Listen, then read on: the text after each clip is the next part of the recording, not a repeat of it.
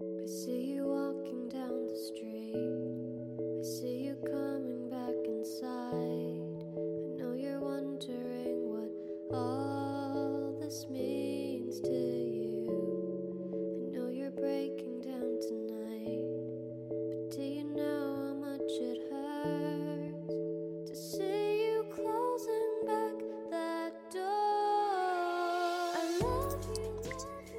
记得很久以前看过一个帖子，题目是“我要回到一九九七年了”，真是舍不得你们。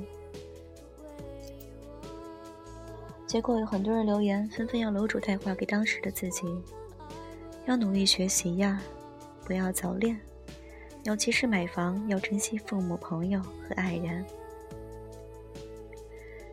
关于世界末日的谣言听了好多遍。一九九九年年末的零点，眼一眨就顺利活过了世纪。二零一二年的十二月二十四日，最终什么也没有发生。二零一六年，现在也过了大半。有时痛苦，但还是活着。偶尔想入非非，不如趁现在世界末日吧，把一切推倒重来。就可以不用再愁成绩、房租、无法处理的感情。可有什么办法？人生没有重来键，没有穿越时空。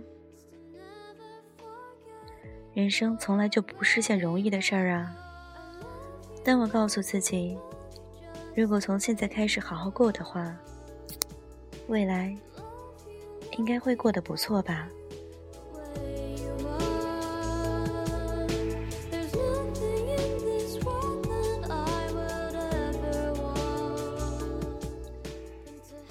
想起前段时间看过的一部电影《七月与安生》，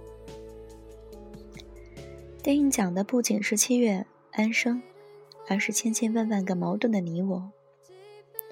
七月的心里住着一个安生。安生的心里住着一个七月，矛盾的个体隐藏在我们的身体里。每个人的心中都住着一只名叫安生的小魔鬼。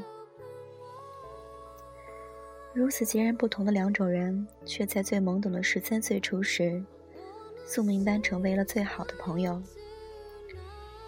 分别却也来得这样快，不能陪伴身边，却彼此用信件传递心情。渐渐的。安生慢慢有了七月的影子，七月也渐渐被安生影响。我时常在静谧的夜晚与心中的安生对话，仅存不多的勇气张力，是疲惫生活的英雄梦想。心中安生不灭，理想就还在，是安稳生活的支撑与动力。电影中的七月，我仿佛看到了另一个自己。上学、毕业、回家、工作，将来还会结婚、生孩子，我们都一样，并没有什么不同，过着看得见尽头的人生。尽管不喜欢，却仍然在将就。同样是最普通不过的银行小职员，过着日复一日相同的生活，收入过得去，假期很少，起早贪黑。每年，也许会有的出游，是我工作的动力。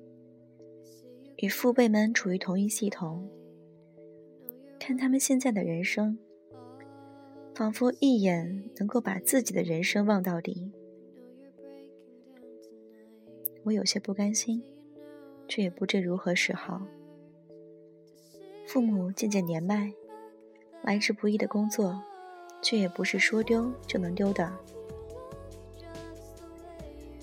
自由与安稳不可兼得。从少女时代开始，就想做一个旅行作者，自由撰稿人，去环游世界，体验不同的人生，遇见不同的人群。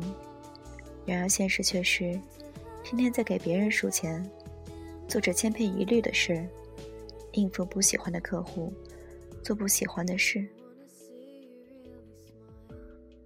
现在我的世界太小太小了。总觉得自己属于外面的世界，应当拥有更大的舞台。我想出去看看，羡慕安生，可以说走就走。二十七岁是吉他手喜欢的摇滚乐手死去的二十七岁。他说，他要跟他的偶像一样，只活到二十七岁。然而，当他二十七岁的时候，他并没有去死。二十七岁是七月别离人世的二十七岁。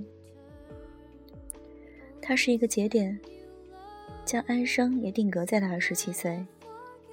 在安生的小说里。二十七岁以后的安生活成了七月，代替他继续安稳生活。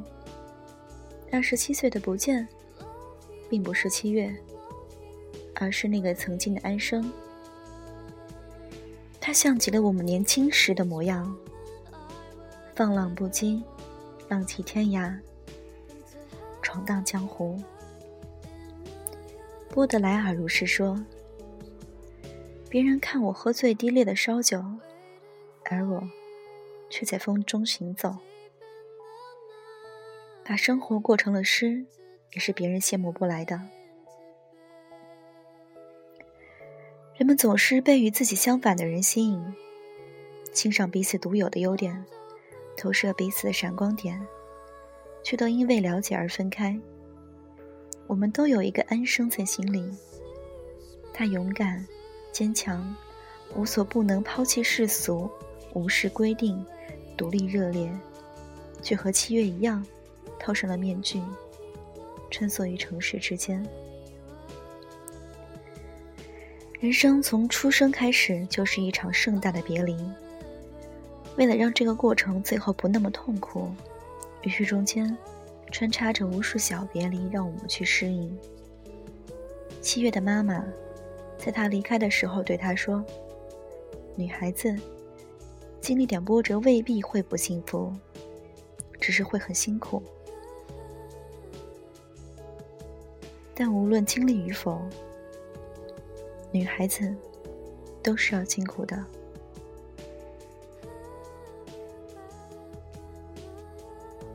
往后，无论是七月还是安生，余生。”请多指教。